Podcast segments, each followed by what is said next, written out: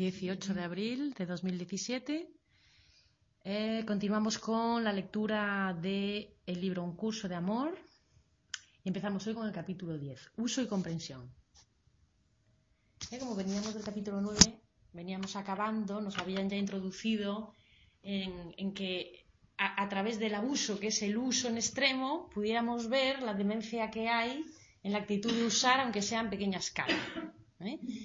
Y únicamente matizar, como siempre, que lo que se busca no es para que nos sintamos unos abusones o mal, sino que nuestra capacidad de observación y de conciencia se afine, porque al fin y al cabo es lo único que, se nos pide, ¿no? Que observemos, que observemos, que observemos, porque eso es lo que permite el cambio. ¿eh? Y que ese como cambio, como cambio, como cambio no tiene lugar, ¿eh? porque no va a irse a otro lugar, el cambio no está en manos del yo personal, sino los medios. ¿eh? La observación ah, de todas nuestras maniobras y sin sentirnos unos, monstruos miserables, que es lo que más va a hacer que no miremos, la culpabilidad. Entonces, teniendo esto en cuenta, vamos a ahondar un poco más en todo esto para que nos sea más claros nuestros mecanismos y nos vaya siendo cada vez más clara la voz de la verdad, de la voz de, de, la identidad, vamos a decirlo así, o del ego, ¿no? Bueno, vamos a empezar y lo que vaya saliendo. El párrafo que nos ponen así de introducción, que luego lo encontraremos a lo largo del capítulo, dice así. Has llegado a una puerta, has cruzado el umbral. Lo que tu mente todavía niega, no lo niega tu corazón. Un pequeño destello de memoria se ha filtrado hasta ti y no te abandonará en el caos que prefieres. Por más que haya una parte que todavía quiera y otra que no quiera, esa filtrada es suficiente para que ya no haya retorno. Empezamos el capítulo. En primer lugar, consideremos qué es lo que el cuerpo quiere usar. Aunque te sientes esclavo de, esclavo de él y bajo el yugo de su control, ¿qué podría controlar? ¿Cómo podría impulsarte a hacer cosas que no eliges hacer? Aprende bien esta lección, pues en ella reside la cura de toda enfermedad y la esperanza de toda salud. ¿Cómo puede ser que el cuerpo parezca decirte lo que sientes y te lleve a actuar en concordancia con tus sentimientos? En sí mismo, el cuerpo es neutral. Pero mientras tú le atribuyas la posibilidad de, darle, de darte placer, también te traerá dolor. Mientras elijas ser un cuerpo, estás en la dualidad. ¿eh? Y aunque esté la parte en donde puedas recibir placer, siempre estará inevitablemente la parte que te puede causar dolor. No puedes elegir el uno sin el otro porque la elección es la misma. Parecen contrarios, pero es la misma porque se hace desde un lugar de separación. ¿eh? Todas las elecciones que son la misma se refiere a que estamos eligiendo desde el yo separado que, como se cree vulnerable, pues necesita cosas. ¿eh? Entonces vive en un mundo de dualidad, eso es la separación. Entonces elijas lo que elijas es lo mismo, aunque parezca lo contrario.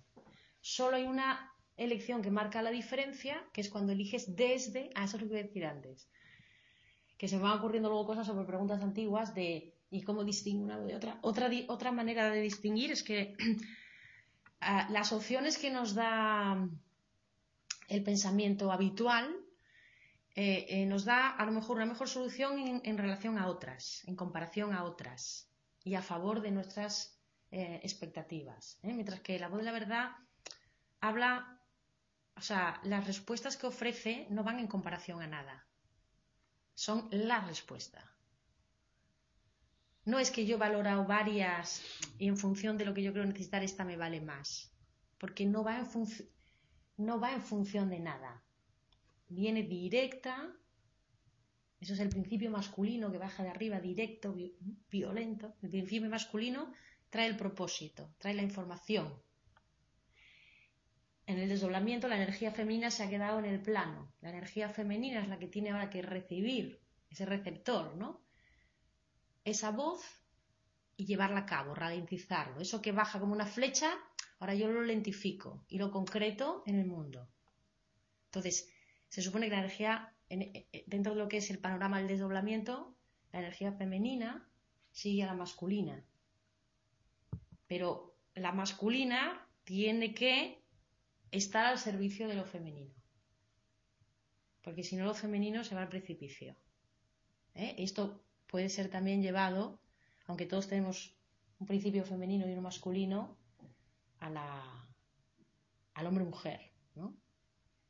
Simbólicamente, porque como todo en la creación imita, ¿eh? todo en la ilusión imita a lo verdadero, ¿eh? la mujer sigue al hombre, pero claro, el hombre tiene que estar al servicio de eso femenino, porque si no la mujer ¿eh? sigue a, la locura. Entonces lo, masculino representa, si el masculino que baja no encuentra receptor, empieza a bajar con más contundencia, se empieza a hacer violento, violento, rápido, ¡fum! Si no hay un femenino que lo ralentice, lo reciba y lo lleve luego a la acción, es cuando pasan las, es cuando dicen, bueno, pues ya los avisos van creciendo, ¿no? Si no escuchas, al final te dan un bofetón, ¿no? Si empezaste con un malestar y no escuchaste y no escuchaste y no escuchaste, a lo mejor acabas con un cáncer o con, bueno, eh, cualquier cosa parecida, pero llevada a más alto, ¿no? Por eso es tan importante la gestión de esas pequeñas cosas del día a día que parece que no importan, porque cuando yo en lo pequeño estoy afinado, y tomo las decisiones desde ahí, todas las pequeñas decisiones desde ese que siento, ¿no? Porque la decisión correcta solo vale para este instante. No hay una decisión correcta. El, pasado actúa con soluciones globales. Ah, esto es así. Lo que me encajó una vez ya pretendemos que encaje siempre. Mientras que desde, desde la voz del 7 las respuestas correctas bajan para ese instante. Es decir, que si cuando hablamos de poner límites, de alejarse de una situación, nunca es nada que cortes para siempre, porque en realidad son diferentes partes de ti, son actuaciones que tienen sentido en este instante, pero que en otro instante a lo mejor el mensaje es otro. O sea, nada es definitivo y para siempre en, cuanto a elecciones se refiere. Ni lo que me valió ayer tiene que ser lo que me valga hoy, ¿no? Es como el wifi. ¿Eh? Yo tengo que ir a, mirar la cartelera cada vez. No me vale que la mire la semana pasada. A lo mejor esa peli ya no la echan. ¿eh? Y, lo mismo, eh, ya no voy a la enciclopedia que se escribió hace 20 años, ahora voy a Internet que se me actualiza la información, ¿eh? ahora la fuente de información está actualizada en cada instante. Este forma parte del nuevo paradigma. Por eso, elijas dolor o elijas placer, dice, estás eligiendo lo mismo. El cuerpo es una herramienta que tú usas para mantener la ilusión de la separación. El cuerpo es la representación visible del momento en que en ese viaje se sale uno de la vertical y se abre la horizontal. ¿no? Ahí es donde se cae en la tentación. O sea, esa horizontal se ha abordado desde la separación hasta el momento, hasta, Jesús, hasta la figura de Jesús. Jesús es el, el primer humano sobre la tierra que restablece dentro del espacio-tiempo la vía vertical, ¿no? que que logra vivir en la separación, o sea, en la separación espaciotemporal, en la apertura espacio-temporal como ser humano y como un cuerpo, pero en la conciencia de Cristo, lo cual quiere decir con una comunicación directa, sin intermediarios, con su divinidad, con la divinidad. Entonces abre la vía para todos. Ahora hace falta que el resto aceptemos porque tenemos libre albedrío, pero digamos que eso no había ocurrido nunca. ¿eh? Ahora hay una vía que dos mil años más tarde de esta primera apertura de la vía, todavía estamos empezando a entender. o sea que. ¿eh? Pero, pero eh, vamos con mucha ventaja con respecto a cualquier otra época. Es el, una época. Mm, eh, no me sale la palabra. Espectacular, no sé esta, pero. Apasionante. Apasionante, exactamente y llena de posibilidades nuevas, estamos, eh, podemos decir también que estamos en una quinta etapa evolutiva, en, otra etapa evolutiva de la humanidad, del calibre de cuando se pasaba de, de, reptil a mamífero, pero ahora esa adaptación ya no está tanto en lo biológico, o sí, porque la biología hasta ahora ha sido informada desde un lugar.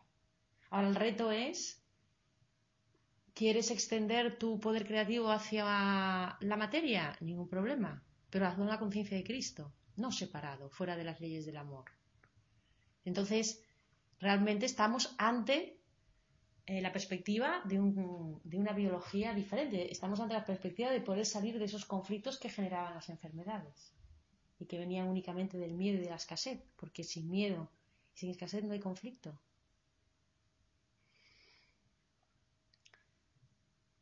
El cuerpo es una herramienta que tú usas para mantener la ilusión de la separación. ¿Eh? Con un cuerpo parece bastante evidente que tú estás aquí y yo estoy aquí. ¿eh? Y la manera que tenemos de ver los sentidos naturales de la materia constatan que estamos separados. ¿Eh? La visión del corazón es una muy diferente, se vería muy diferente. Y la visión eh, cuántica, subatómica, también sería muy diferente. No habría estos límites. Los límites aparecen de nuestra percepción literalmente, ¿no? Igual que sabemos que el objeto lo tiene que descifrar el cerebro hasta que llega a mí, o sea, todo me llega o sea, lo que yo conozco hasta ahora ha llegado por los órganos de los sentidos. Las franjas de información que los órganos de mis sentidos no captan, para mí no existen. Hay otras vías de percepción extrasensorial más amplias que pueden desarrollarse y a la que nos estamos eh, abriendo. Pero desde los sentidos nuestra percepción es parcial, por no hablar de que luego eso es interpretado en base a las experiencias del pasado, a las mejores respuestas, porque no había esta vía presente abierta. Entonces funcionaba con el instinto, con las mejores respuestas del pasado. ¿eh? Para entender con las palabras, lo que viene de arriba sería más la intuición. Viene del futuro esa información, del que es más veloz. La anticipación. Por ahí no, uy, no sé por qué. Porque en realidad tú, aunque parezcas vivir en el tiempo, o sea, toda la información de pasado, presente, futuro está ocurriendo a la vez. ¿eh? Fijaros que desde arriba ¿eh? Eh, es una, o sea, la información de, del lado derecho de la pirámide que representaría el futuro en el plano 1 conecta con 7 por el lado derecho de la pirámide, el lado del retorno. O sea que el 7 tiene acceso a la información tanto del pasado como del futuro, de toda la apertura, que en realidad es una sola cosa que se ha puesto al microscopio, como nos explicó Alejandra Casado, y ahora se ve separado. ¿Mm? Entonces, en ese momento en que se decide llevar la obra, se cae en la tentación de ser lo que no soy y ser mi propio creador, que es la, tentación básica que nos lleva a la separación, eh, aparecen los cuerpos. Entonces, hace que ¿eh? ahora creemos un mundo a semejanza de la verdadera creación, en donde intentamos, por nuestra cuenta y con muchos esfuerzos, que funcione, que funcione, que funcione, ¿eh? pero paralelo a ese deseo está ah, todo el, deseo en contrapartida de que no funcione, ¿no? Porque en realidad hay ahí un sentimiento de fondo de que estoy haciendo algo mal, soy culpable, me van a castigar. Ya nos hemos dado cuenta, ¿no? Pero, incluso sabiendo esto, seguimos intentando remediar lo que hemos hecho mal antes de volver por miedo al castigo déjame estar presentable un poco por mi cuenta antes de presentarme, ¿eh? es cuando nos decía. Entonces, funcionamos con como si fuera un banquero en vez de como si fuera tu padre, ¿no? Lo que tú has hecho no puede ser investido del poder de la creación sin que tú te unas a él. Tú puedes crear lo que quieras, como creador que eres, pero si a eso que has creado no te unes a ello de una manera real, que es a lo que estamos aprendiendo, eso que has creado no está investido del poder de la creación. ¿eh? En curso de milagros utilizan la palabra fabricación para distinguirlo de las verdaderas creaciones.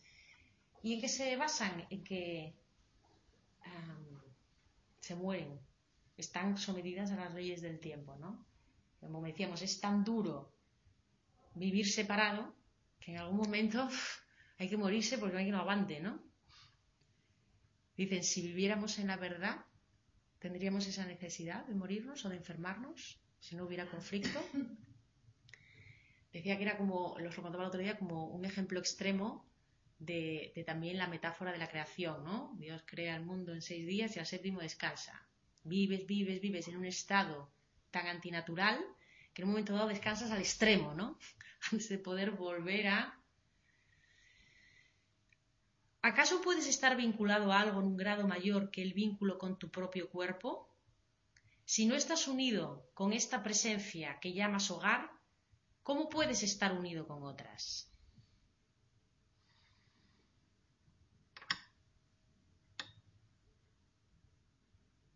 En este párrafo nos está diciendo mm, unas cuantas cosas. Una, que tendemos a creer, a pensar solo, cuando, dice crees que eres un cuerpo,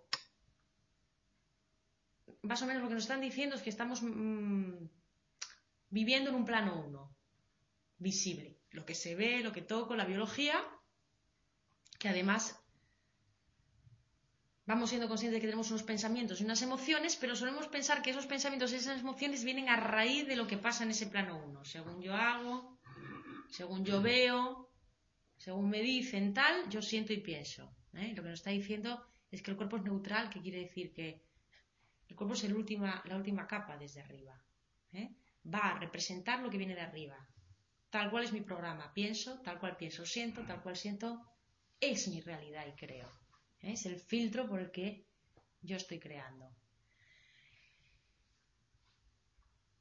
Lo mismo que la dualidad, elijas lo que elijas, es una misma elección.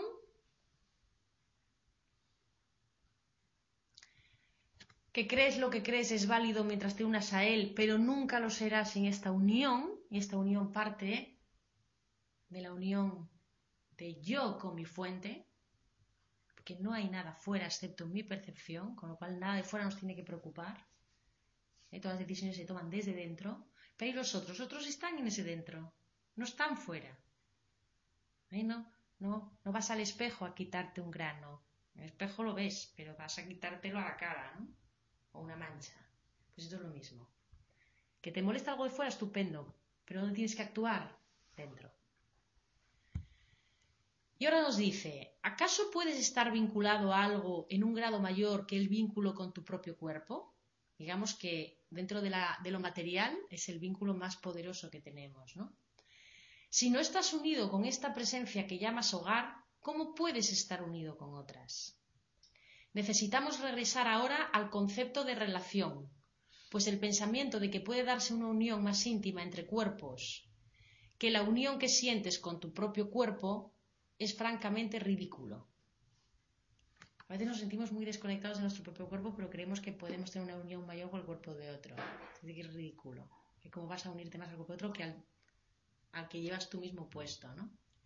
Y que esas relaciones que tratas de hacer intensas no son para nada, ¿no? Son todavía menos que la relación que tienes ahora con tu propio cuerpo. La unión ocurre en la relación, no en la forma física. Eso también es importante en la práctica a la hora de, cuando decía, por ejemplo, el otro día, es que puedo hacer daño a alguien si me separo y pensamos en marchar a otra casa, marchar a otra ciudad, estar lejos, ¿no?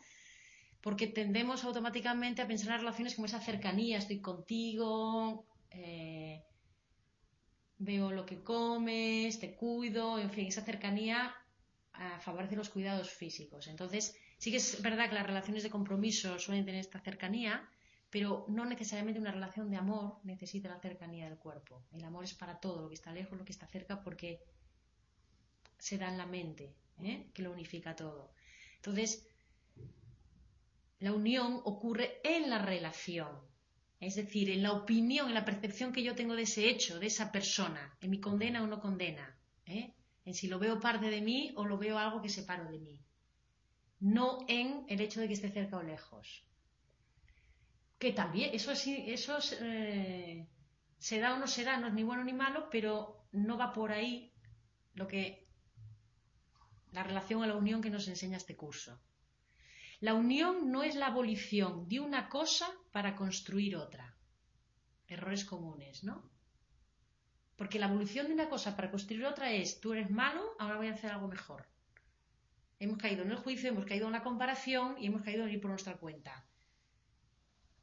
Eso no, es la, eso no es la unión. La unión es eso que quiero cambiar, me planto me pongo disponible hasta que recibo una percepción de eso que antes quería cambiar como algo que puedo aceptar. Y eso no significa que sea para quedarme ahí. Esto lo digo porque es el miedo que salta cuando de primera nos dicen, no, tienes que aceptar, porque de malo lo que queremos es cambiar lo que nos duele. ¿Cómo que aceptar? Pues medio chollo, ¿no? A ver, para esto. No, no. Esos son los medios que tú pones. Y la salvación está al otro lado de esta aceptación. Esa es la, eh, la incertidumbre y el milagro de la vida. Y ese es el no control. ¿Que luego cambiará después de tu percepción el exterior? Sí, pero eso ni no tienes ni que pensar. Porque si no puedes estar cayendo en la trampa de que tu motivación sea librarte de algo molesto, es decir, que todavía te apoyas en el juicio. Ahora nos lo va a decir más adelante algo parecido. La unión no es la abolición de una cosa para construir otra. La unión hace que cada una de ellas, cada una de esas cosas sea plena. Y en esa plenitud sea una con todas las demás. Ni siquiera se, se diferencia del resto excepto en tu percepción. Esta clase de unión nunca dejó de existir, pero mientras tú no te des cuenta de que existe, sus beneficios permanecen fuera de tu alcance. Ese es el libro del albedrío. Está ahí, pero si tú no lo enlazas conscientemente como si no estuviera. Ah, sus beneficios permanecen fuera de tu alcance. Ahora bien, por mucho que yo lo desee, que yo, fijaros lo que dice, y es el propio Maestro Jesús, ahora bien, por mucho que yo lo desee, que yo te hable sobre la verdad de tu existencia, no basta para que cobres conciencia de lo que por tanto tiempo has escondido de ti. ¿Eh? Y si no basta que nos lo diga el único que ha recorrido el camino, a los que estamos interesados, fíjate tú de lo que valdrá que hablemos nosotros a los que no están interesados.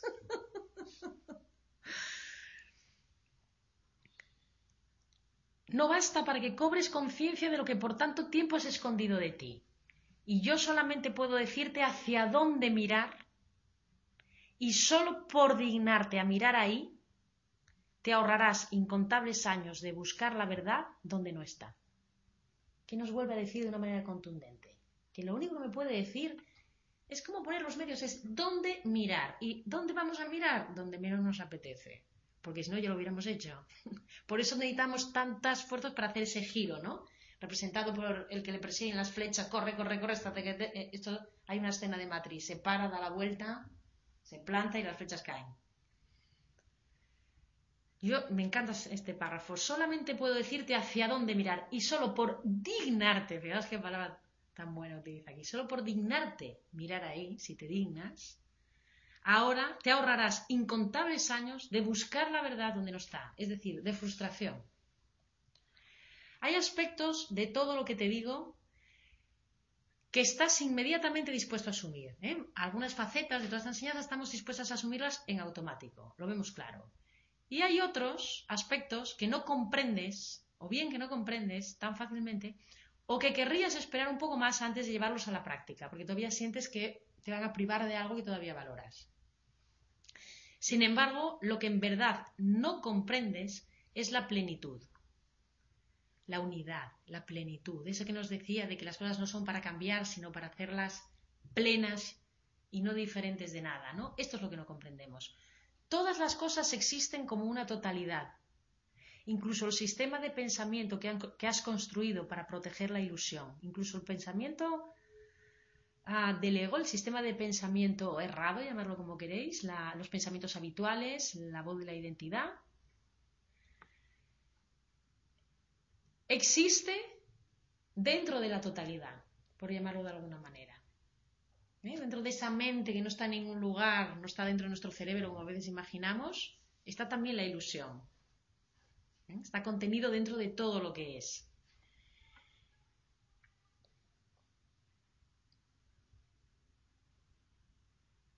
Tu sistema de pensamiento está completamente alejado de la verdad, pero al mismo tiempo es coherente como sistema. Es decir, que mientras no empieces a oír la otra voz y no empieces a callar tu pensamiento habitual, te va a parecer que hay que todo se sea, la ilusión se ve autoconfirmada por el propio mecanismo por cómo está hecha. Por ejemplo, si yo tengo un concepto sobre mí ah, de que mm, nadie me escucha, eso va a ser una proyección en mi vida. ¿eh? Voy a acabar encontrándome con todos los que no me escuchan. Es decir, mi realidad me va a mostrar eso que se me invita a mirar, o sea, las mentiras que yo he forjado sobre mí mismo, se me va a invitar a mirarlas. Pero como yo no quiero ver que eso es mentira, y me creo que es una verdad y me aferro a ella para victimizarme un poco, pues entonces va a venir, va a venir en mis creaciones precisamente eso. Entonces, claro, si uno no sale y dice, ¿ves? ¿Ves? Es que me pasa siempre. Es que me pasa siempre. Y la cuestión ahora es decir, ¿y por qué te pasa? ¿Qué hay en ti que lo necesita? ¿Qué eh, ganancia oculta hay? Ah, ¿Puedes reconocer que esa idea sobre ti la crees tú también? ¿Eh? Todo lo que nos molesta tanto es algo que creemos sobre nosotros. Entonces nos invita a ver que nos hemos creído una mentira y a ponernos disponibles a otra cosa. De manera que cada vez que vemos eso empezamos poco a poco a no reaccionar, a no reaccionar, a no reaccionar, porque cada oportunidad de la vida, cada situación, cada relación es una oportunidad para amar. ¿Eh? Incluso aquellos de los que nos separamos lo hacemos desde el amor. O sea, todo es una oportunidad para amar. Es decir, para no verlo separado de mí, para no verlo diferente de mí. Cuanto más me cabré y cuanto más conflictivo sea, más potencial de torsión hay, más potencial de evolución. Ahí están los grandes cambios, ¿no? Entonces, bueno, reconociendo mis límites y sabiendo hasta dónde llego en cada momento, pero con una visión honesta, ¿no? Eh, se nos va a escapar cantidad de veces, es que me cabrea un montón, es que me pone de mal humor. Pero ya tenemos que saber que todo esto no está bien expresado ya. ¿Qué hay en mí que hace que esta proyección me ponga de mal humor? Yo me pongo de mal humor. ¿eh? Y de no tener esta escasez en mí, me resbalaría esta situación. Esa es la verdad. No puedes abandonar. Entonces, su sistema de pensamiento está completamente alejado de la verdad, es demente, pero al mismo tiempo es coherente con un sistema. Dentro de sí mismo está diseñado para que se justifique y parezca que tiene un sentido. No puedes abandonar algunas partes y retener otras, pues al retener una parte, retienes el todo. Cada parte representa el todo. Puedes decir, bueno, esta parte, porque esa parte representa el todo. No se pueden hacer excepciones. No puedes decir, bueno, todo esto sí, esto también, pero esto no, ¿eh? Por aquí sí que no paso. Superficialmente puedes hacer lo que quieras, puedes decir lo que quieras, porque tampoco hay que ir midiendo. Esto es para nuestra comprensión interna, porque luego entramos en esta historieta en que ya no puedes hablar, ¿no? Porque a que se te patina un poco fuera del curso y está oye, que eso no es así. Habla como quieras, pero incluso enfádate. A veces hay que enfadarse. Es superficialmente. Pero no de verdad. Es como parte de la película. A veces hay que pues, eh, eh, ponerse firme o ponerse más blando dependiendo de lo que pida el momento, pero no es una cosa de rechazar nada, sino de manejar las situaciones eh, de la manera que vamos viendo. Pero no hay condena, no hay odio, no hay eh, tú me estás atacando. Porque a lo mejor yo soy el adulto, soy responsable de ti, o soy un profesor, o soy un padre, y en un momento dado tengo que poner orden, ¿no? Como Jesús lo hacía, que no era precisamente una persona complaciente, o como hablan, como hablaban en este, ¿cómo se llama este que anda por la India? Que dicen que lleva por ahí. El que sale en el libro de Jesús, el último de Meruá, este maestro. Ahí no me sale, el moreno. Eh,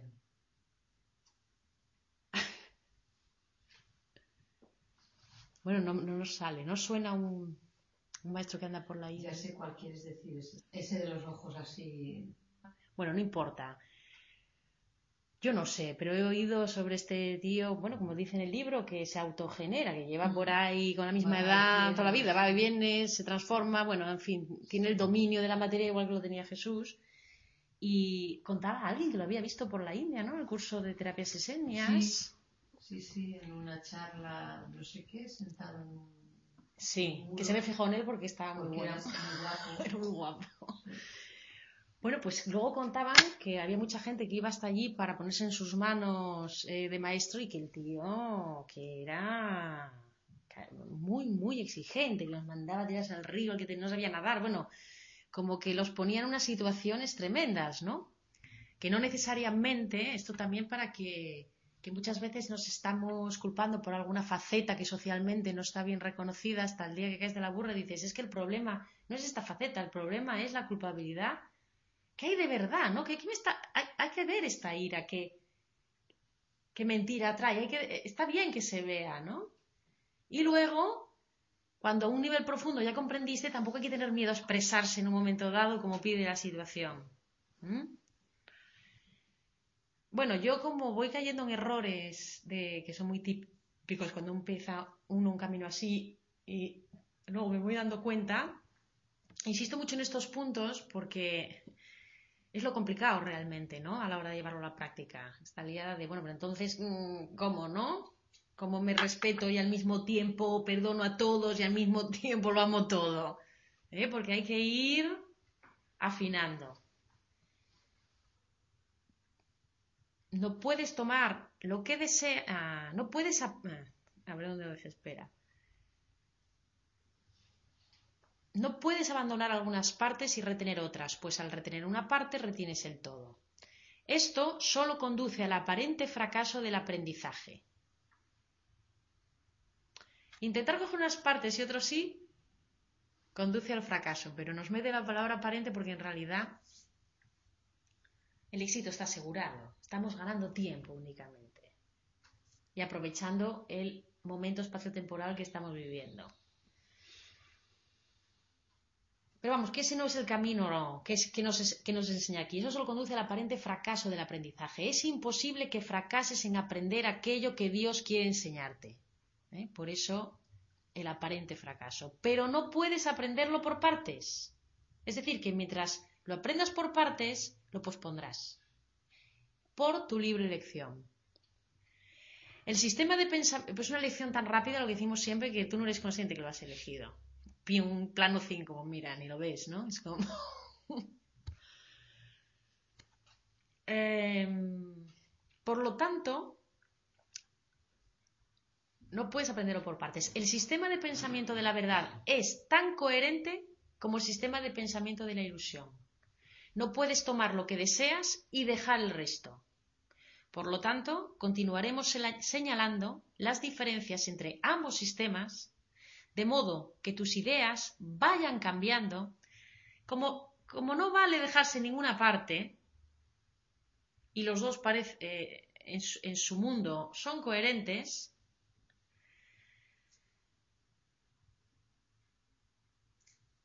Continuaremos señalando las diferencias entre ambos sistemas porque es el único camino, ¿eh? darnos cuenta, porque muchas veces nos sigue engañando el falso, por eso no lo queremos dejar, nos sigue pareciendo coherente. Entonces, seguiremos ¿eh? afinando para que seamos cada vez más capaces de discernir cuándo tenemos que ponernos disponible a otra cosa y cuándo no, porque este es todo el trabajo en realidad. De modo que tus ideas vayan cambiando hasta llegar al momento en que tu corazón tome la delantera y tome las decisiones que necesitas tomar. Esto también me encanta. Que me enlaza todo con Alejandra Casado, es increíble. Eh, al principio, como estás todavía muy encajado en el sistema de pensamiento antiguo lo que y, funcionas en base a ideas, pues el primer paso, digamos, es ir eh, señalando las diferencias de manera que tus ideas vayan cambiando.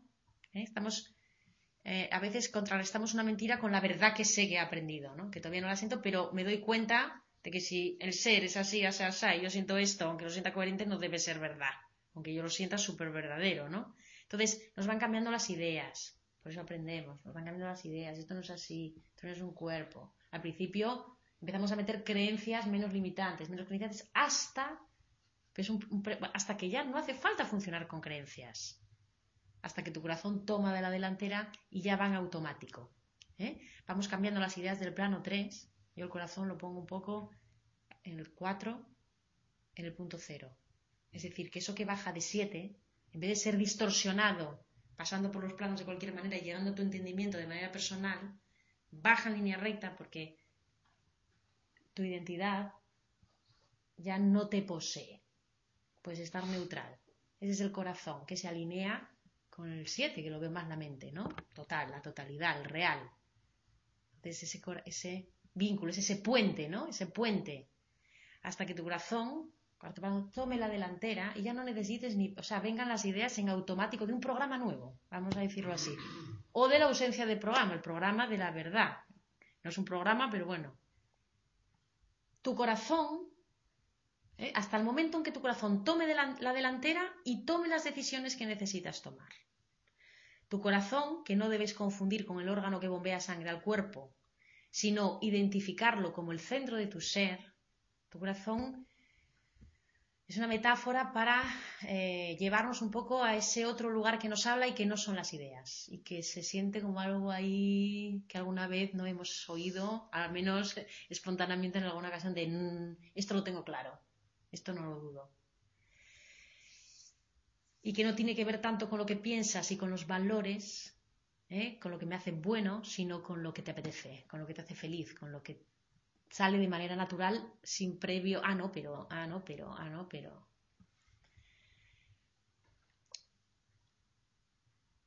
Tu corazón no posee un sistema de pensamiento aparte del tuyo y debe existir en la realidad donde tú crees estar. Es el intermediario que tenemos ahora, el corazón. O sea, el corazón va a ir donde tú vayas. No, posee un sistema de pensamiento diferente que el tuyo. Ahora, ¿cuál es el tuyo? ¿Qué se nos está pidiendo? Que, alineemos el corazón con la, con la mente, ¿no? Bueno, seguimos, porque eso es un poco abstracto. Mm. Tú debes llevar tu verdad allí donde tú creas estar. El problema no es este mundo, el problema no es el plano uno. ¿Eh? Y, de hecho esto nos lleva a la trampa de, ah, no, me desvinculo del mundo porque aquí no hay quien esté. Ese no es el camino. ¿eh? Es traer el corazón aquí, alineado, en punto cero, para que aquí podamos manifestarnos desde la conciencia de Cristo. ¿eh? El corazón tiene que traerse al lugar donde yo creo estar. Da igual donde esté. Allí donde esté mi ser, ya se santificó. Ya se volvió real. Ya se volvió real. Lo único que hace irreales a las cosas es la ausencia de mi ser en ellas.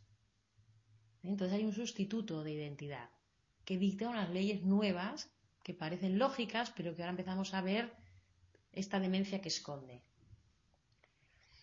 Toda transformación, eh, ya os dije que era un capítulo muy tal, pero ahora es un poco más abstracto, pero luego veréis que se va entendiendo todo mucho mejor. Toda transformación comienza en la fuente. Toda transformación de algo tiene que empezar en la fuente de ese algo.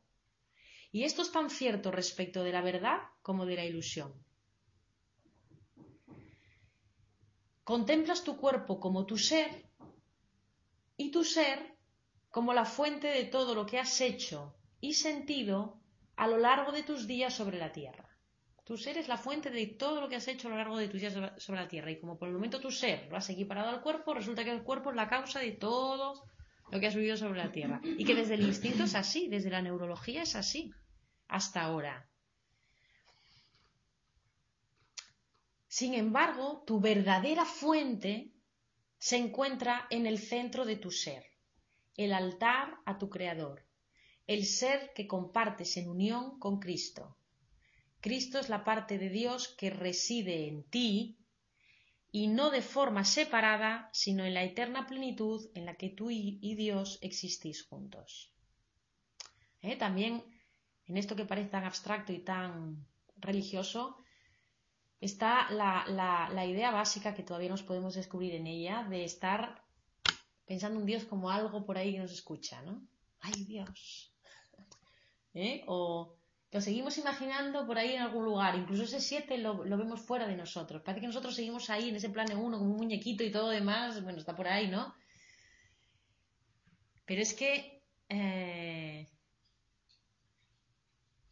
ya sé lo que el otro día iba a decir que no sabíamos expresar. En un momento dado nos decían, para los antiguos, concebir un Dios de amor era tan impensable.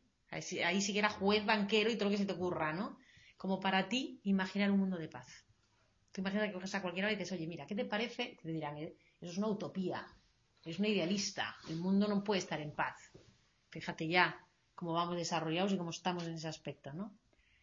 Pues tan inconcebible como esta idea era para los antiguos concebir un Dios de amor, benévolo, amoroso. Por eso se hacían sacrificios, se le temía, se le adora- era como, ¿sabes? El juzgador máximo, el que te va a decir si eres bueno, si eres malo, si vas al cielo, si vas al paraíso. Pero fijaros, esto que ya podemos aceptarlo con tanta naturalidad, en algún momento la paz sobre la tierra, o sea, o el conflicto sobre la tierra nos dará tanta risa como pensar en esto. Y aunque nos dé risa, todavía tenemos ciertos automatismos que ven a Dios. ¿eh? No es Dios, eso. Entonces, se nos lleva la unión, es que yo soy todo. Y cuando digo yo soy todo, ¿qué soy todo? Dios incluido. Si es que esto de la unidad que es tan raro, el otro día me cayó una ficha. Es muy difícil explicar en palabras. Es como es que de repente no tienes nada de lo que quejarte porque todo son proyecciones de tu mente. ¿Con quién te vas a pelear? Ahora bien, ¿vas a empezar a utilizarlo para transformarte? Va a doler. Pero es que con que una persona... No, pero mira, aquí me ha hecho algo. No.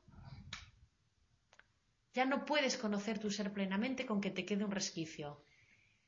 Que, que esto no quiere decir que tengamos que tratar con todos, sino que las experiencias que la vida nos trae naturalmente son donde tenemos que poner en práctica todas estas cosas.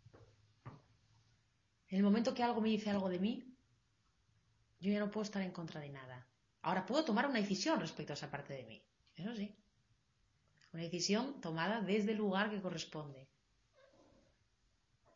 Esto insisto mucho porque a lo mejor vosotros no tenéis tanto este, pero en mi caso es como una asociación espontánea, ¿no? Perdón cerca de. Lejos de. En el caso de una relación especial, especialmente. Lejos de, entonces, entonces mmm, culpable. Porque si no, porque comprendiendo, porque utilizo el perdón para quedarme de donde no me puedo ir y porque utilizo el rencor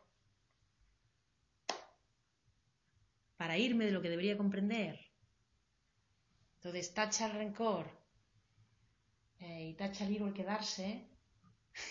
es, solo, es solo comprender, amar y ese amor a qué me lleva, a qué posición me lleva naturalmente.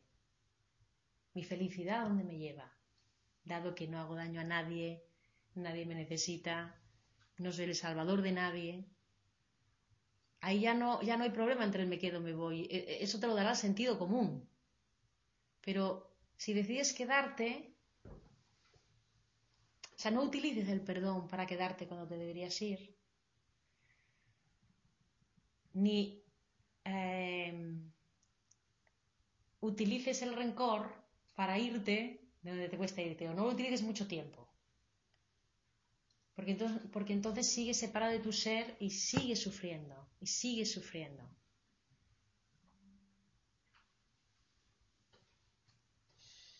A veces parece que amarlo todo parece una empresa imposible, ¿no? Amarlo todo.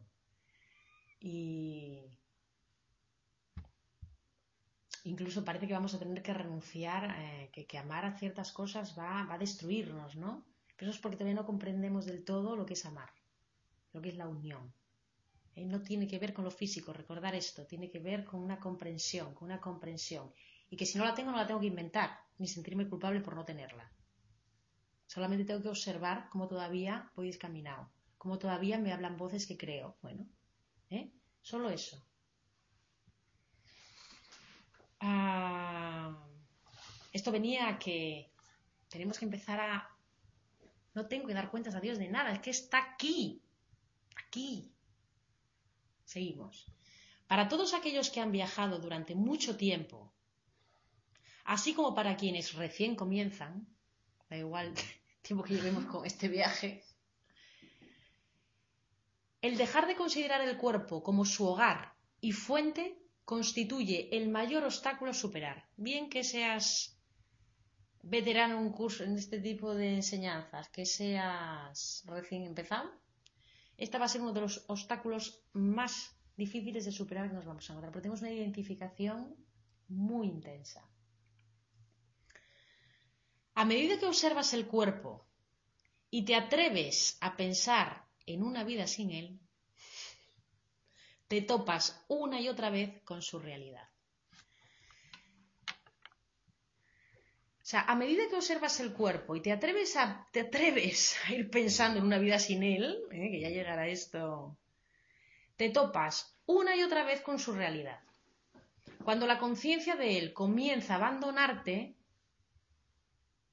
es cuando comienzan a acosarte los dolores de cabeza, de espalda y otras aparentes afecciones.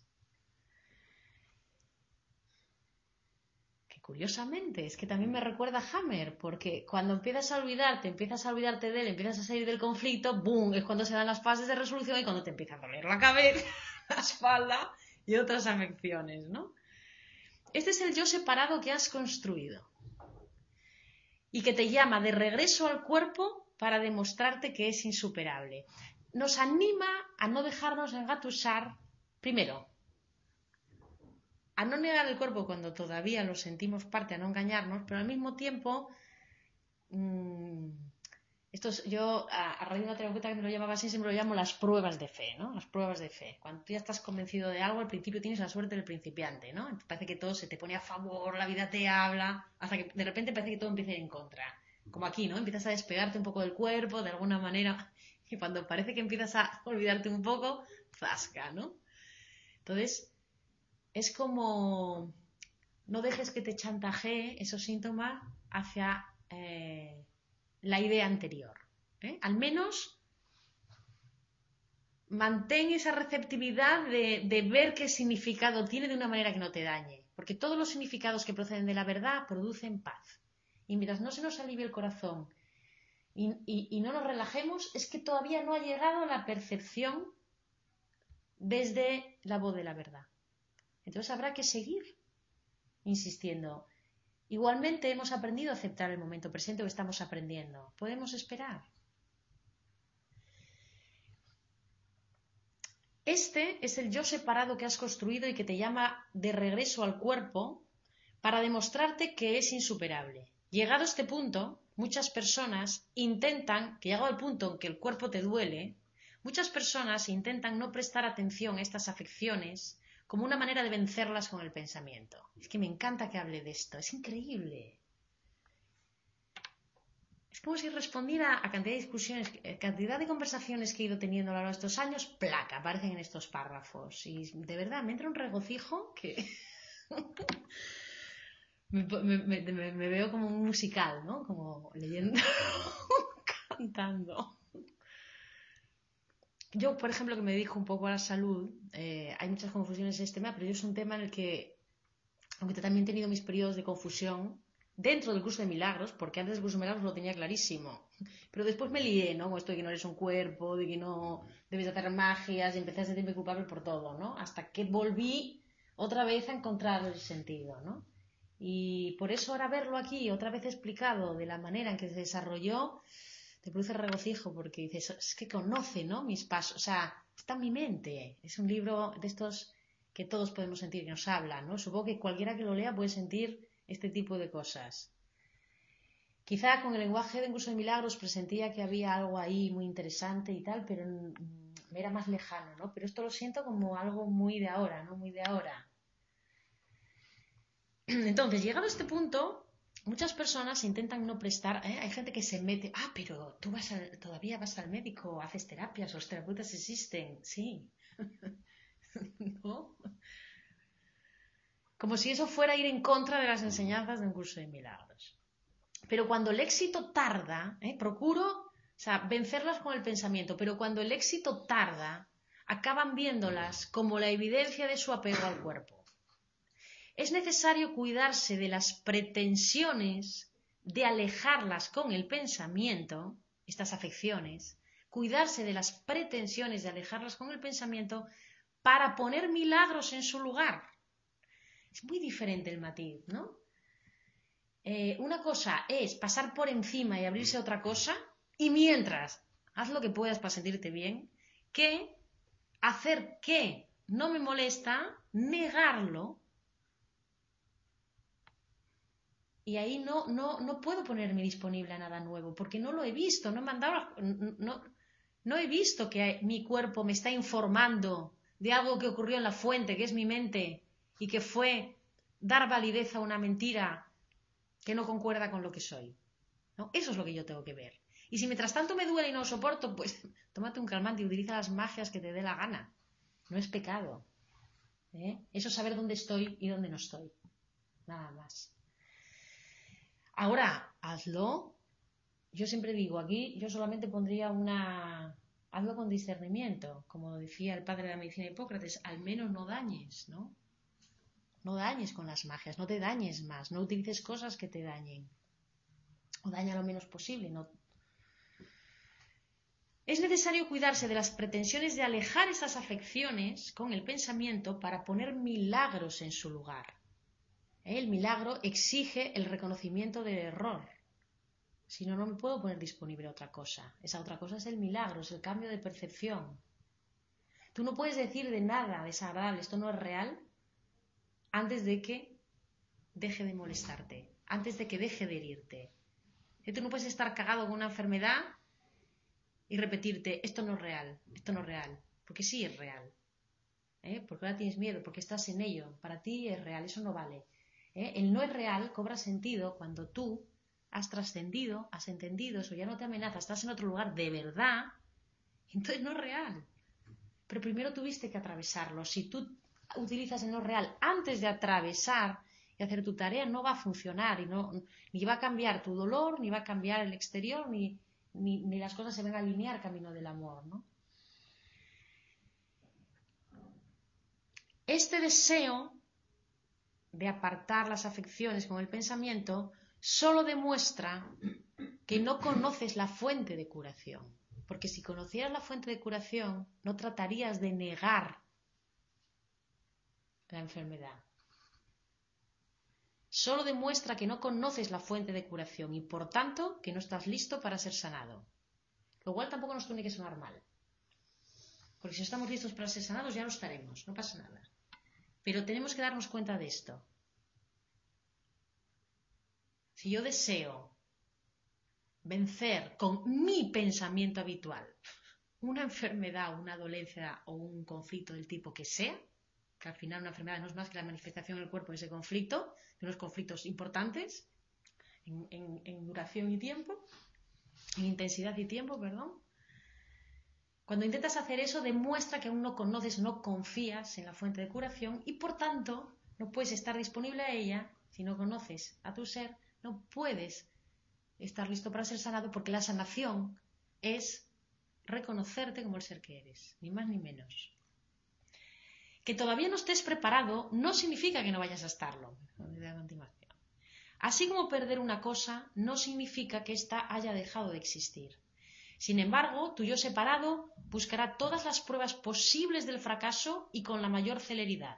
Se encargará de, se encargará de indicarte que es inútil tratar de ser algo distinto de lo que eres, un cuerpo.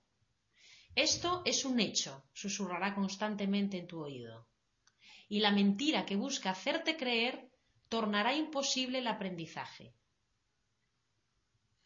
Entonces tenemos que ser muy conscientes de lo que es verdad y de lo que es mentira porque vamos a oír estas voces. Pero a partir de un momento empezamos a... Yo puedo tener un coletazo de, de la vieja manera, oír esa voz que me dice lo que sea, que habla de mi escasez, pero puedo empezar en un momento dado a tomar la decisión de decirle, es mentira. La verdad es esta otra. Entonces utilizo una creencia, un pensamiento que lo contrapone, ¿no? Y en otro momento dado, no solo voy a poder decirle, es mentira, sino que lo creeré hasta el punto de no seguir sus dictados. No solo sé que es mentira, sino que además empiezo a tener fuerza para no ir por ahí.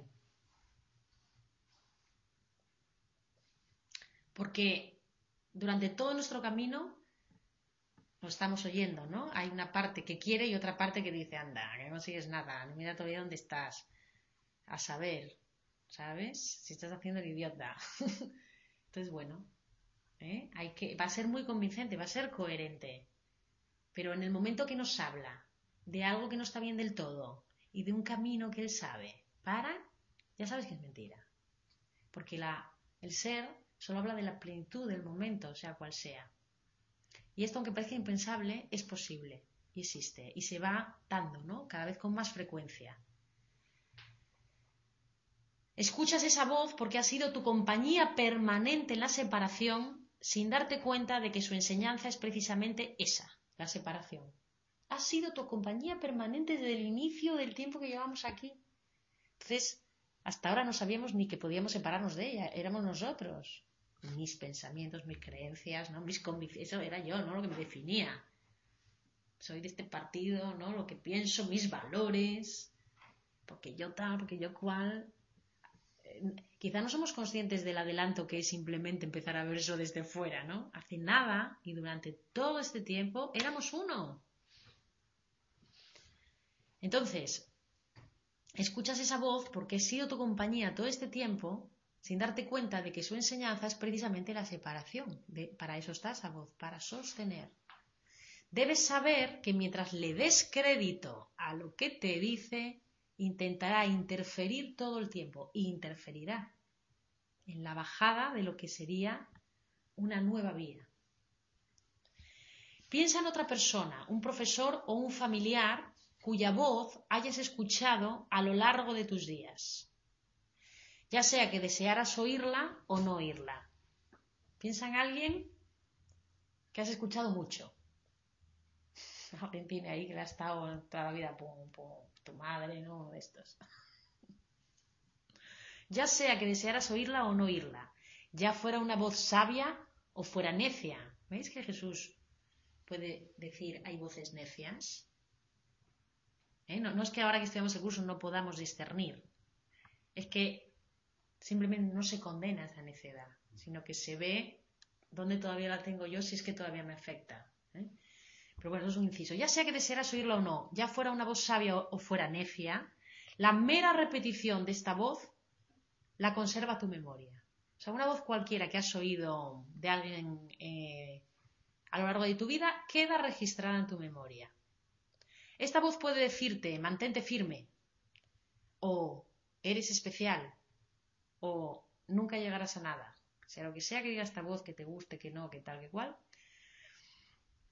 Tal vez muchos de ustedes hayan recurrido a terapia para tratar de acallar los mensajes negativos que oyen y que tras mucho esfuerzo lograron reemplazar por mensajes de naturaleza más positiva. Es decir, una voz externa que no es la tuya y que has escuchado en una sola vida puede estar tan metida o sea, pudo hacer una foto congelada de ti de tal manera que si ese mensaje no era de tu agrado, has podido ir a terapia una temporada y con mucho esfuerzo cambiar un poquito esa creencia por otra o esa voz por otra. Y, eh, tras mucho esfuerzo, vas logrando acallar esos mensajes negativos y vas logrando reemplazarlos por mensajes de naturaleza más positiva. Y todo esto ocurre solo con los mensajes de una fuente externa. O sea, has necesitado todo esto para reconducir un poco solo algo que te han contado un ratito. ¿Qué no pasará con la voz de la separación que lleva hablándote dentro de ti? Porque habla a todas horas, no calla. No en esta vida, sino como globalidad, ¿no? Desde el origen de la vida sobre la Tierra, lo que llevamos ahí, ¿no? Aleccionados, aleccionados. Tus propios pensamientos son mucho más persistentes e insistentes que estos.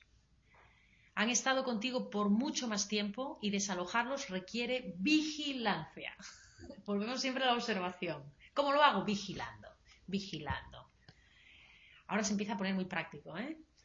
No te digo esto para desmoralizarte, sino para alentarte a que no te rindas. Tu propósito es el más sagrado de todos y el cielo en su totalidad está contigo. ¿Eh? No te rindas porque tienes todo el apoyo. Lo único que necesitas es estar continuamente dispuesto. No vale una vez eh, abandonar porque la he cagado, porque me, ya, ya no tengo remedio, este tipo de rendiciones. Lo único que necesitas es estar continuamente dispuesto. Lo único que puede llevarte al fracaso, lo único es rendirte. Te doy estos ejemplos para que sepas que no será fácil, pero también te digo que no será difícil si recuerdas que lo único que se necesita es tu buena disposición. Para tus expectativas quizá necesites más. Pero para el aprendizaje de este curso solo necesitas esta buena disposición de manera constante. Es decir, que si te caes, te levantes, te caes, te levantes. Tropiezas la misma piedra mil veces, en vez de pararte a un rato a contarte lo burro que eres, te levantas y sigues, y vuelves, y vuelves, y vuelves. ¿Cómo se tropieza? Creyendo que alguien nos hace algo, creyendo que alguien es la causa de mi dolor. ¿eh? ¿Cómo vuelvo a empezar? ¿Cuál es mi responsabilidad en esto? ¿Cuál es mi responsabilidad en esto? ¿Por qué esta creación que viene de mí, aunque mi consciente no lo acepte porque estoy disociado, ¿por qué la necesito? ¿Qué trata de mostrarme?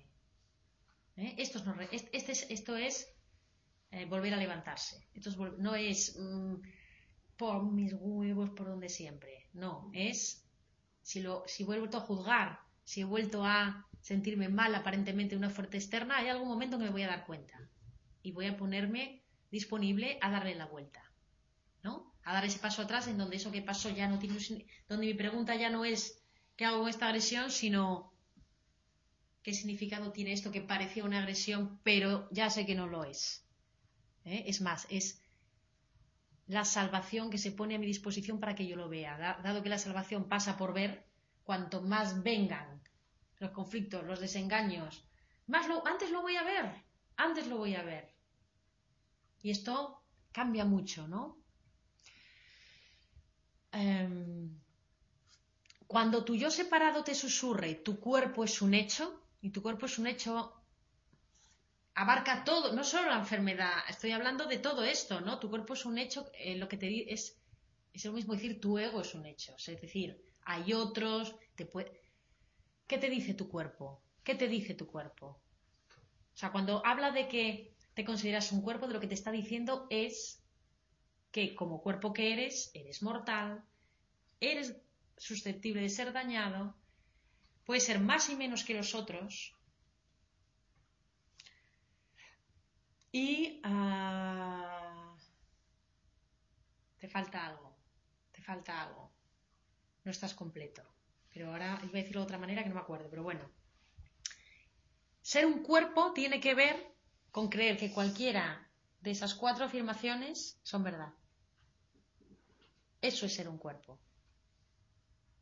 Porque el cuerpo aparece en el cuarto plano. Cuatro. Y debajo de él vienen en paquete tres, dos y uno, ¿no? Todo eso viene de cuatro los cuatro niveles de conflicto de los cuatro momentos de desarrollo evolutivo sobre la Tierra. Curioso, ¿no? Mm, mm, no, ser un, no creer que eres un cuerpo, de alguna manera, es sinónimo a dejar de creer en la escasez, en el que yo puedo ser dañado, en el que yo soy vulnerable, en el miedo. Podríamos decir, ser un cuerpo, creer que eres un cuerpo es igual a tener miedo porque si no, nos puede quedar como un cuerpo, ¿no? Es, todo va detrás, ¿no? Es tener miedo, tener miedo que me falte algo, tener miedo que me falte algo. Entonces, cuando, cuando tu yo separado te susurre, tu cuerpo es un hecho, es decir, eres un miserable eh, necesitado que vas a tener que luchar mucho para sobrevivir, solo necesitas decirte, todavía estoy dispuesto a pensar de otra manera. Cada vez que te entre el miedo, Solo tienes que estar dispuesto a decir, ¿y si realmente puedo verlo de una manera en que este miedo se cae? No, no es algo poético, es verdad. Es verdad.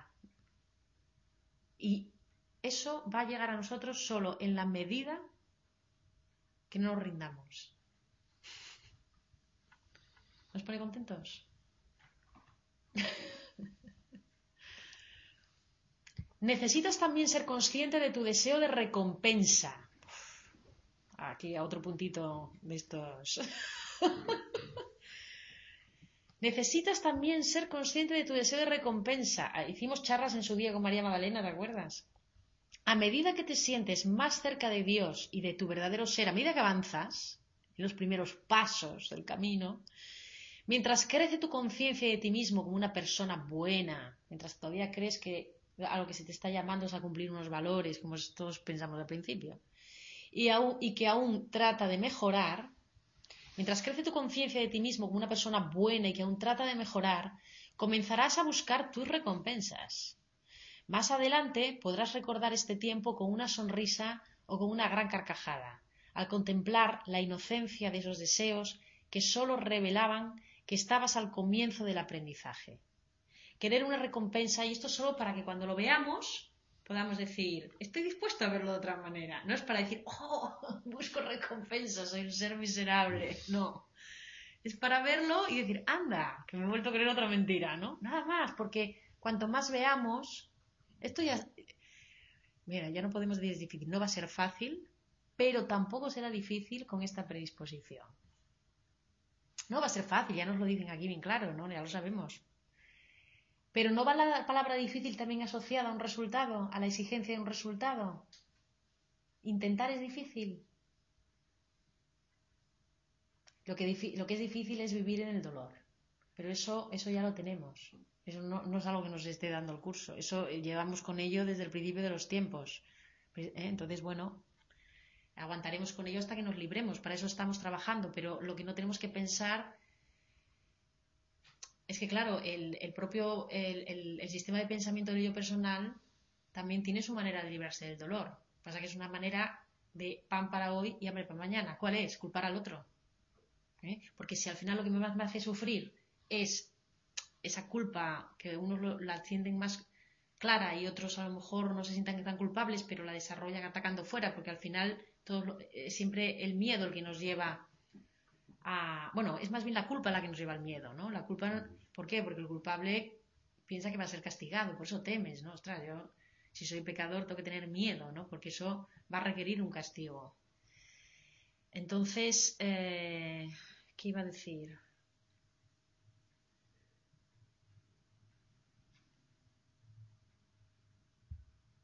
¿Qué estaba diciendo?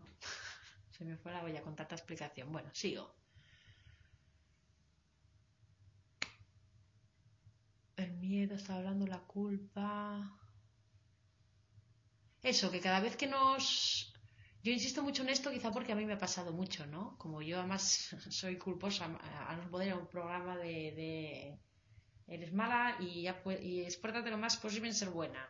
Esto era mi programa favorito, ¿no? quizá no era muy consciente, pero me he ido dando cuenta, ¿no? Y entonces... ¿Eh? No, estabas diciendo de, que cuando ya habían esos síntomas de que o creías que ibas por buen camino, que estabas necesitado de, una recompensa. Sí, no, esto es lo que nos vamos a leer ahora. Ahora me acordé de lo que iba a decir, que es que eh, que cuando tienes esa todavía ese tema de los valores, a medida que empieza el curso eh, ayudarnos a ver todas estas incoherencias en nosotros, si no queda claro que que no, estás, eh, que no es para fustigarte, puede llegar una época muy dura, en la que de repente estás viendo todo lo que has negado hasta ahora y sin haber superado el sentimiento de culpabilidad. Por eso es tan importante que al mismo nivel de la observación esté siempre la inocencia, desde el primer paso. Hay otras cosas que irán, pero la inocencia eh, es de las prioridades fundamentales que tenemos que incorporar, porque sin eso el camino no se hace, ni miraremos jamás, por eso. ¿Eh? Y ahora volvemos al reconocimiento. Querer una recompensa por la bondad, por tus esfuerzos, por estar más cerca de Dios que tu hermano o hermana, es un deseo del yo separado. ¿Quién desea recompensa? El que todavía no se siente suficiente. Siempre que sintamos algo, hay que preguntarse, ¿quién siente esto? ¿Quién desea esto? esto? Esto te da una luz también tremenda. Cualquier cosa que tengas duda, ¿quién lo dice? ¿Quién en ti se está cabreando? Y ahí lo ves clarísimo en un segundo. Ostras, ya me he enganchado. Es un deseo del yo separado, el deseo de reconocimiento, que quiere algo para sí mismo y por su esfuerzo. Yo he hecho estos esfuerzos por sí mismo y merezco una recompensa. Esta es una etapa por la que todos atraviesan, aunque algunos se quedan en ella por más tiempo. ¿eh? Cuanto más clara la veamos, más rápido la dejaremos atrás. Tú porque es verdad, cuando empezamos a hacer, estar un poco mejor y estar más comprometidos, oye, pero te sientes como, como que aceptas menos que te Oye, porque yo estoy haciéndolo bien, ¿por qué me sigue la vida tratando injustamente, no? Ese es el deseo, eso también es deseo de reconocimiento, ¿no?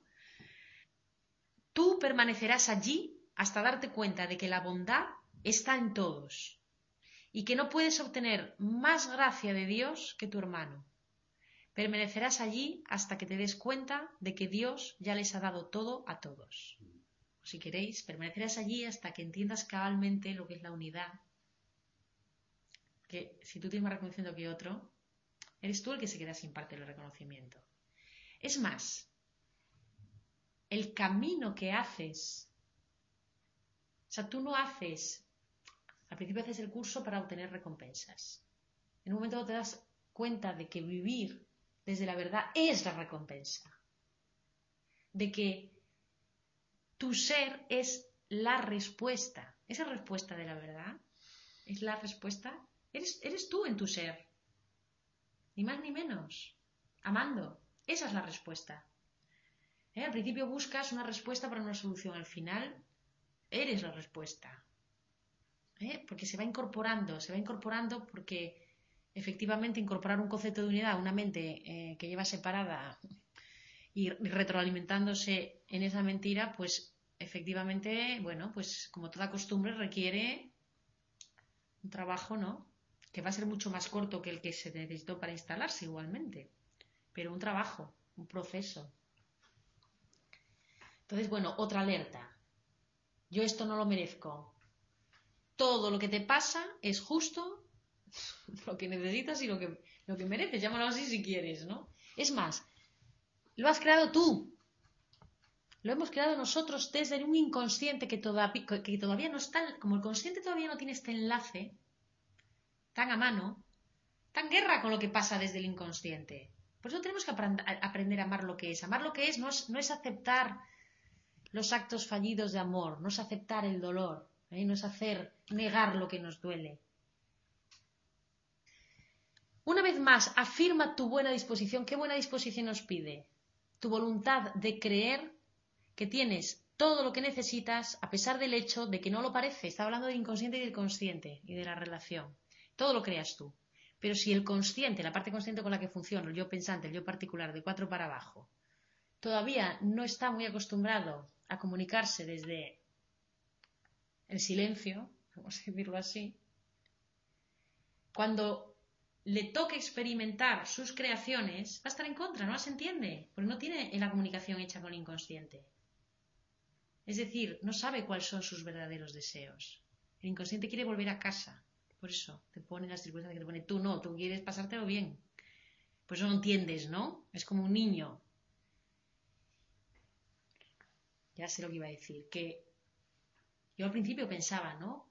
Que lo que había que aceptar era lo que lo inaceptable, ¿no? Porque si no fuera inaceptable la ausencia de amor, estaríamos haciendo estos esfuerzos. No, partimos de la base de que es inaceptable, estamos sufriendo y queremos salir de aquí. Entonces ahora llegan y dicen, acéptalo todo. Esto puede prestarse a confusión. Esto ya lo expliqué una vez, pero me parece importante.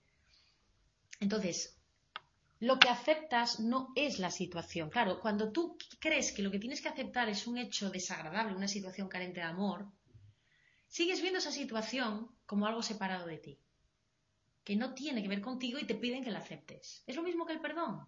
Es algo que, que tú has juzgado y ahora te piden que lo perdones. Este es el perdón antiguo.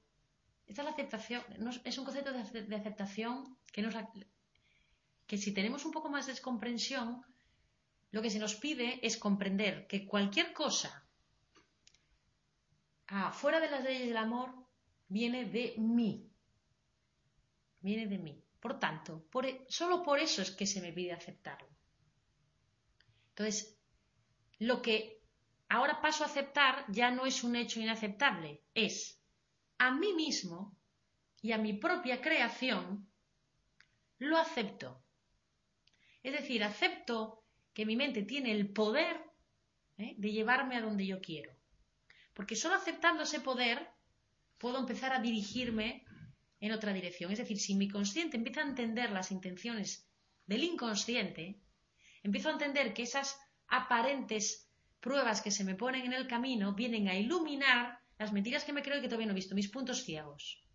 A lo cual también te puede ayudar pues, una charla, un libro, un terapeuta, es un trabajo personal, pero como a uno mismo es a donde menos nos vemos, a veces es otro el que te ve mejor, ¿no? Y de vez en cuando que también que alguien te dé un toque, a mí por lo menos me parece eh, interesante, ¿no? Aparte de la práctica del silencio, en donde cada vez el inconsciente está más presente y se permite este enlace. Fijaros qué diferente entre aceptar. Yo no acepto que eh, mi padre mató a mi madre. Lo que acepto es que yo busqué de alguna manera una realidad en donde esa escena tiene un mensaje para mí. O sea, tiene un propósito importante para hacerme ver algo que no veo y que mi inconsciente sabe que necesito verlo para volver, porque ese es mi verdadero deseo. Yo no acepto el asesinato, sino que desde la comprensión de que en el fondo se relativiza, dado que no somos cuerpos, me pongo disponible a ver para qué esa experiencia en mi vida, para qué esa experiencia en mi vida. ¿Eh? Porque si yo lo que hago es contarlo a otro victimizándome, buscando aliados porque otro me agredió, yo ya no estoy buscando resolver la situación. Y resolver la situación es comprenderla de otra manera. Y de la misma manera, ¿eh? yo podría querer, ¿eh? y lo digo para por casos que tengo, porque sé que va a escuchar esta charla gente que le va a servir y nos va, a servir a todos. Imagínate que yo estoy en esta situación en que alguien muy allegado a mí, de mi familia, comete un asesinato. Puede haber en mí un deseo desaforado de que esa persona se reconduzca y se arrepienta porque yo puedo sentir, em, puedo sentirme culpable de no quererlo. Entonces necesito que se reconvierta y se arrepienta para que yo le pueda amar, para que yo no tenga tanto miedo a ser como él. Pero eso es verdadero perdón, es muy humano y muy comprensible. Pero ¿cuál sería el verdadero perdón? Que te comprendo, te arrepientas o no. Es más, puedo llegar a comprender ¿Por qué no puedes arrepentirte? Porque quizá en tu estado de conciencia la culpa te, te aplastaría. ¿Entendéis lo que os digo? Ahora, fíjate que pueden estar valores entremezclados. Si yo me siento obligado a estar al lado de, quizá necesite entonces que tú te comportes de cierta manera, pues no te aguanto. Pero si yo el valor de tengo que nada, no debo nada, ¿no es más fácil comprender? ibas a decir algo. ¿Comprender o aceptar? Es que la aceptación se da en la comprensión. Si no comprendes, ¿cómo vas a aceptar? Es lo mismo, es sinónimo. Comprender. Yo es que. Eh, yo puedo. Yo. ¿Nunca sentisteis ninguno deseos de matar? Honestamente. ¿Nunca tuvisteis un ataque en vuestro pensamiento de lo mato? ganas de matar, ¿no? No algo que diseñasteis, no. Un impulso. Sí, ¿no? ¿Quién no tiene un asesino dentro? ¿Sabes lo que nos diferencia del que cometió el asesinato? Los valores. La represión, en una palabra. Porque en el estado en el que vivimos de demencia, llevamos un asesino dentro. Ahora, hemos ido a lo largo del tiempo civilizándonos y ahora parece que, pero pues ah, mira, a lo mejor ahora no te clavo un puñal, pero te pongo la cencaña del trabajo o eh, yo qué sé, o cualquier otra manera de trabarle a otro camino o de competir es un asesinato, ¿no? Y unos, hay algunos que les toca el papel en la película ¿eh? de ser el que realmente mata porque eso es el abuso, ¿entendéis? En grande. Eso es lo que diría Alejandra Casado en pantalla grande, para que lo veamos. Ahora puedo ver la tele y criticarlo, aprovecharlo para sentirme yo un poco mejor o puedo aprovecharlo para ver al asesino que llevo dentro. ¿Eh? Esas furias que, a lo mejor por instante, ¿O quién no deseó en una relación conflictiva de niño o de adolescente ver a su padre o a su, madre muertos? No sé si por algún instante lo tendré que borrar, pero a mí me ha pasado. En un momento de pura desesperación y de sentir que realmente será la causa de tu dolor. ¿Sabes? El, que mata a la mujer está convencido de que la causa de su dolor es ella, con su infidelidad o enamorándose de otro, con lo que te dé la gana. Lo cree. Es decir, su ignorancia es parecida a la mía, pero en un grado superlativo. Y gracias a eso yo puedo ver mejor. Y para eso tengo que utilizarlo, para nada más. Cuando es alguien lejano, puede parecer más fácil. Yo, eh, esto parece imposible, pero yo tengo el recuerdo, ya lo he contado en varias charlas de pequeña, de cuando salió la madre de Irene Villa, después del atentado de la ETA, que las dejaron mutiladas.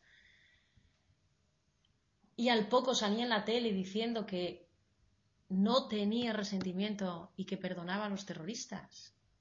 Nunca se me olvidará. Yo no entendía nada, ¿no? Pero fue, para mí fue como algo que, sabía ahí en el fondo de mi que era algo imitar, ¿no? Que decía, ostras, esta mujer. Qué difícil, ¿no? ¿Cómo lo hace? O sea, hay gente que lo hace. ¿Eh? Estamos demasiado acostumbrados a condenar, ¿no? Condenar, condenar, como porque también le damos tanta importancia al cuerpo que llegar a ese extremo nos parece algo intolerable. Ahora, el que la víctima no está ahí por casualidad tampoco, ojo, ¿eh? Nos maltratamos a través de otros. ¿eh? Es el triángulo víctima, agresor, salvador. Puede que uno parezca más bueno que el otro, pero son tres roles del ego y vamos pasando de uno a otro. Unos lo llevan al abuso y otros al uso. Bueno, no te creas más bueno por esto. Somos iguales. Entonces esta comprensión también te puede hacer sentirte... Ah, ojo, ¿estamos validando el asesinato? No. Estamos reconociendo que no somos tan diferentes. Y eso es unidad. Y eso hace que el mundo vaya poquito a poco cambiando y que esas sombras que yo no quiero ver en mí, no las tenga que venir alguien a representar, porque están ahí en el todo, porque las sombras que, tengo, es que como hay unos, o sea, todas nuestras sombras son las sombras de todos. Cuanto más tapemos, más necesidad hay de que algunos personajes salgan a representar ese papel para que se vea. Por eso ahora el mundo que parece estar tan mal, quizá no está tan mal, ¿no? Pasa que ahora se ve toda la mierda que antes estaba tapada. Pero si sabemos que ese es el primer paso para la transformación, pues quizá no estamos tan mal, ¿no? Y podemos ver también estos tiempos con un poco más de optimismo. Si al final, la, la única diferencia es que ahora se ve más. Pues ya que está, que se vea, ¿no? Así podremos a lo mejor ir tirando para otro lado. Ya, esto es un poco atrevido, pero yo estoy en un punto en que ya no lo digo ni con carga esto, ¿eh? porque además siempre tuve, la verdad, yo quizá porque a mí eh, se me ha jugado mucho como persona más bien tendente agresiva, que yo he podido tener una afinidad hacia los locos, los agresivos. Los entiendo, los entiendo. Quizá he temido, ¿no? Estar en ese lugar. Y, por ejemplo, a mí me cuesta a veces más entender a la gente que se victimiza. ¿Por qué? Porque me hace sentir a mí más agresiva. Pero al final, visto con perspectiva, todo es una ayuda para desenmarañar nuestro personaje y que se vaya cayendo, vaya perdiendo consistencia, ¿no?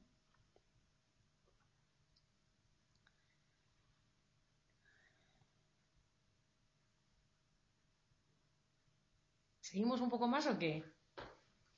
Nueve y media. ¿Paramos? Está emocionante hoy, ¿eh? Bueno, paramos. Tú vas justo de que ya tendrías que ir de, bueno, paramos, que ya es la hora y seguimos el próximo día. ¿eh? Seguramente lo acabaremos. Bueno, es que nos echamos a hablar, pero también es porque a veces eh, me escriben o me llaman personas que están en algunas situaciones y a veces, pum, en el momento no, pero luego dos días más tarde se me viene la idea y ya nos viene bien a todos, ¿no? Y si vamos rellenando estas peticiones y estos huecos, pues... ¿Queréis comentar algo?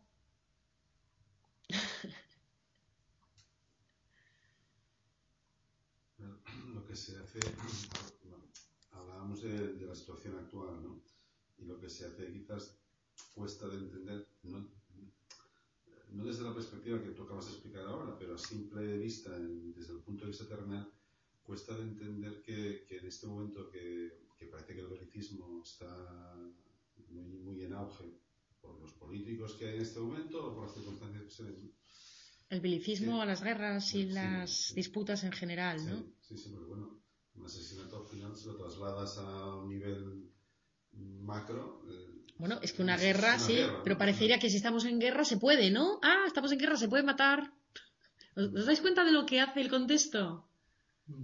O vas a la playa y está todo el mundo en ropa interior. Ahora me quedo yo aquí en ropa interior y os da carga. es el contexto. Bueno, perdón. Sí, no, no, no, no. eh, yo, yo, o sea, yo no, lo, yo no lo veo justificado el hecho de.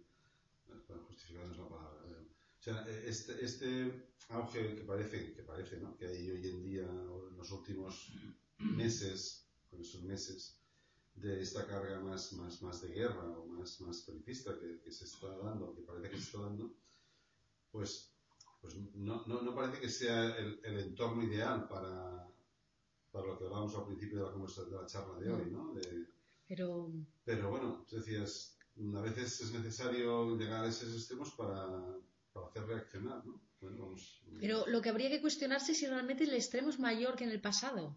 O es que ahora con los medios de comunicación que tenemos eh, la información es abrumadora. Porque si antes estaban en guerra en el otro lado del globo y yo no tenía tele, es que ni me enteraba, vamos.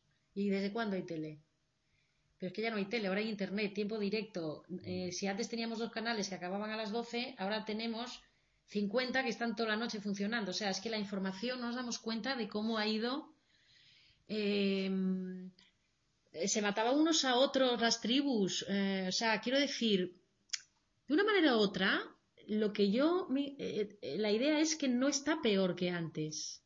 Está igual.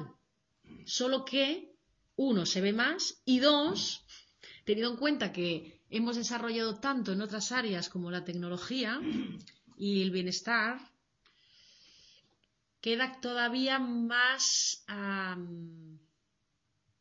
incongruente que en el área de la conciencia no se haya avanzado. Cuando todavía íbamos con taparrabos, pues a lo mejor matarse con lanza no desentonaba tanto, ¿no? Pero ahora que todo se ha maquillado tanto y la vida ha cambiado tanto, sigue, eh, es como que mm, es más inaceptable. Es como decir, oye, eh, eh, no puedes avanzar tanto por un lado y tampoco por otro, ¿no? Porque ahora qué pasa, que tenemos en nuestras manos unos utensilios para matar mucho más eficaces que una espada. Ahora es muy fácil. Ahora vas a internet y sabes cómo se hace una bomba. ¿Sabes? Y en muchos países mm, la gente puede adquirir un arma de fuego. Es muy fácil matar. Mucho más difícil matar a uno puñaladas que pegándole un tiro. ¿No? Puñaladas hueles la sangre, tienes al cuerpo cerca. Es mucho más impersonal pegar un tiro. Mucho más fácil en un momento dado. ¿Sabes? Es más fácil matar ahora. Bueno, dejo esto abierto. ¿eh? Sí, eh, desde luego que mm, yo como idea lo veo clarísimamente. Otra cosa es que luego cuando lo vea no sienta dolor. Porque sigo, como sigo creyendo en el dolor, mi percepción de esas situaciones sigue inclinándome más a pobres que a entender que cada persona tiene su propósito en, la vida que le ha tocado, que yo no puedo comprenderlo desde mi lugar, es muy fácil desde aquí, no se puede, y que si realmente quiero colaborar con eso, que reconozco que está fuera del amor y que no lo quiero en mi mundo, lo que tengo no es que hacer al otro débil compadeciéndolo, sino creer en su capacidad y mientras tanto ocuparme yo de cada rincón oscuro mío. Porque eso es lo que da los potenciales a que haya guerras, a que, a que algunos otros pobres como nosotros tengan que representar el papel de malos. No nos digan al principio bueno y malo es lo mismo. Es lo mismo. En otro momento dado nos va a contar este libro que estamos leyendo que quizá también podemos sentir nostalgia de los tiempos pasados en donde el bien y el mal estaba bien definido. Y uno parecía que sabía dónde colocarse. Ahora parece que todo está como que ya en los límites entre el bien y el mal, ¿no? Y que a veces, pues, eh, que uno siente nostalgia de cuando las cosas estaban bien definidas. Pero dice, ¿y si esto que, eh, eh, que todo el mundo se salta las reglas, que parece que el bien se empieza a confundir con el mal y que se asocia a una falta de valores y a una locura creciente de la humanidad? ¿Y si lo que fuera es que realmente nuestro entendimiento está saliendo de la dualidad y de, puede ser el principio confuso de algo que está empezando a nacer. Así lo dice. Entonces, como nuestro trabajo es siempre percibir de una manera que no nos daña, al menos ya es, que, claro, estamos tocando la parte más difícil. ¿eh? Hay que empezar por... mm, a veces no, no, no podemos eh, salir de una pequeña culpabilidad de algo que hemos hecho y ya queremos comprender las guerras, ¿no? Pero como concepto, al menos saberle encontrar una explicación que poco a poco va a ir calando en nosotros. ¿eh? Yo he sido de las personas más aprensivas, yo tengo una memoria, yo, vamos, una, cualquier cosa de esta es que me desintegro, me caigo, me desplomo, se me empieza a invadir la vibración de muerte, o sea, la siento en mí. Yo de pequeña me concentraba en la guerra y me desmayaba. Eh, De tal punto me podía concentrar y me, y me la creí, y, y- ¿sabes? Y entraba en mí esa... O sea, quiero decir que soy un caso extremo de, de sensibilidad a este tipo de cosas y de miedo a este tipo de cosas, ¿no? Y, y es lo que siempre yo en las charlas he dicho que a mí me parecía más difícil llegar a cambiar la percepción, ¿no? Y, y veo que se está dando poquito a poco. ¿eh? Pues una escena escabrosa de una película que antes ya me tenía que ir mareada, mojarme la nuca, pues no es que me haga gracia, a lo mejor te cierro un poco los ojos, pero soy cap- tengo una manera de situarme en que respiro como desde fuera, ¿no? No, es que yo, ¿sabes qué hago automáticamente? ¡Pum! Yo soy el que tiene la pierna cortada. Yo, o sea, es como si lo viviera, es un- una empatía exagerada, ¿no? Con el dolor. Y eso parece que eres la leche, pero lo único que estás haciendo es fomentar el dolor en el mundo mientras creas en él. Entonces yo noto un cierto desapego, que no, ya le digo, no es que me haga gracia, pero yo me sorprendo de, de- de escenas que para mí antes hubieran sido eh, una lipotimia, toda regla, y de ir encontrando lugares desde donde, y, y sé que eso va a ir avanzando, ¿no? Y mientras no, pues bueno, estoy aquí, no estoy aquí. ¿Qué le voy a hacer, no? No me voy a ir a, a exponer a estas cosas, a tirar los leones, pero soy consciente, ¿no? Poco a poco. ¿Vas a decir algo, Gonzalo? Ah. Bueno, lo que has comentado, de depende de la situación, si estás en la playa, pues estás de una manera o aquí vestido. Eh, yo no, yo cuando voy al restaurante pido pollo no me siento culpable, pero un día mi hermano me dijo, mira, no, estaba en Nepal, se fue a un refugio, Ah, y claro, ¿y ¿qué quiere para cenar? Pues pollo. Entonces vio como el refugio salía, mataba la gallina y se la cocinaba, ¿no? Entonces le dijo, ostras, mi decisión ha matado, está la gallina, o sea, pero Totalmente, entonces, sí, sí. depende de la situación. ¿Cuántos de nosotros sentar un comeríamos? asesino, pero yo estoy en un restaurante y pido pollo, ni se me ocurre que soy un asesino, pero tengo que hacer triple pensamiento para, para llegar a... No. Ostras. Y más aún, ¿cuánto hace que no ves un pollo? El otro día hay una anécdota que le mandaron a un niño dibujar un pollo y dibujó un McNugget. Porque es que era el único pollo que había visto en su vida. Entonces, ¿cuántos de nosotros comeríamos carne si tuviéramos que hacer lo que hizo Gonzalo? Coger el pollo Yo, desde luego, no, ¿eh? Es más, a costa de ver las imágenes de internet de cómo tienen a los... Bueno, hay cada imagen Sí, sí. Manipulados por el hombre, quiero decir, ¿vale? Es un animal muerto, pero no lo has explotado en vida para tu uso. Es diferente. Totalmente. Má- Más allá de que yo nunca haya tenido problema con el comer carne, cuando he visto, pues, pues quizá por eso el abuso a veces es interesante porque te hace ver lo que no veías en pequeño, ¿no? Cuando ves esas, esas vacas rodando por el suelo, patas arriba, o sea, unas matanzas que no es solo una matanza como las de antes, limpia y respetuosa y pidiéndole al alma del animal, oye, que hay muchas maneras de hacer las cosas, ¿no? Para eh, tu beneficio, igual que ellos se comen entre ellos, porque comentaban también de, de- de la película esta de los pingüinos, tal, que tan monos, que entonces vienen los buitres y se comen al huevo y todo el mundo llora, pero cuando los pingüinos se comen a los peces nadie llora. Pero por otro lado está también el tema de que cuanto más parecidos somos a nosotros y más emociones tiene un animal, más se descarga todo eso en la carne que luego te vas a comer. Es que hay varios frentes, ¿no? Pero lo que venía a contar es que también eh, a raíz de, de ver esas imágenes tan extremas y de esos pollos hacinados, uno se va dando cuenta de la locura que hay, que tú puedes comer carne en un momento dado por necesidad o porque toca o porque estás en casa de alguien y te lo ofrece, y es más importante eso que pensar ahora en el animal. Eh, pero hay algo en ti que empieza a no querer participar de eso, ¿no? O sea, ¿cuánta carne estamos comiendo para que sea necesario? O sea, no es lo mismo que suplir una necesidad, ¿no? Y no es lo mismo eh, saciar mi hambre mientras todavía sea un ser que necesite comer que, que comerme un entrecot de kilo y medio cada día. Es decir, ¿hasta qué punto estamos alimentándonos o estamos usando como una droga el placer de la comida. Se comen a los perros, ¿quiénes son? ¿Los chinos o los japoneses? Bueno, nos vemos el próximo día y continuamos con el capítulo 10. Muito bem.